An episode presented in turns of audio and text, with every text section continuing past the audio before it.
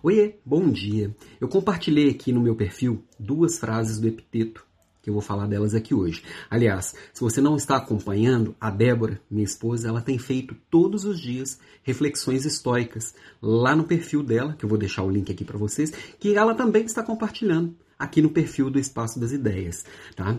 Mas tem duas frases que, que eu compartilhei ontem e hoje que eu queria falar delas um pouquinho, tá? Que elas têm tudo a ver também com o papo de líder que eu vou publicar hoje no final da tarde. Fica de olho aí que hoje tem, vem coisa boa por aí. Primeira delas, quanto tempo você vai esperar até exigir o melhor de si mesmo?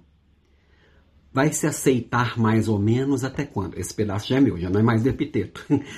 Vai se aceitar mais ou menos até quando? Vai focar no seu autodesenvolvimento? Vai buscar ser uma pessoa melhor? Amanhã ou é hoje? A gente precisa fazer isso todos os dias. Por isso que hoje eu vou falar de lifelong learning. Depois você ouve lá o papo de líder de hoje. E a segunda frase fala assim: o aperfeiçoamento de talentos pessoais depende de ser honesto consigo mesmo. Isso é epiteto. É, não adianta, eu não tenho como ser bom e melhorar naquilo que eu já acho que eu sou ótimo.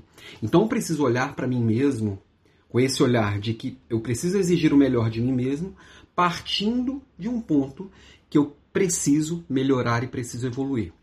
Lembrando, ser honesto consigo mesmo é muito diferente de ser duro consigo mesmo.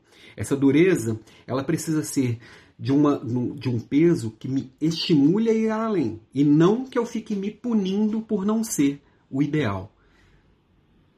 Não ser o ideal. O ideal é algo que não existe. Eu preciso ser hoje 1% melhor do que ontem.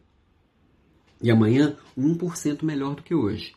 Se você entende um pouquinho de juros compostos, você vai ver que se for 1% ao dia no final do ano, é coisa pra caramba. Nem fiz a conta aqui, mas é muito mais que 365%.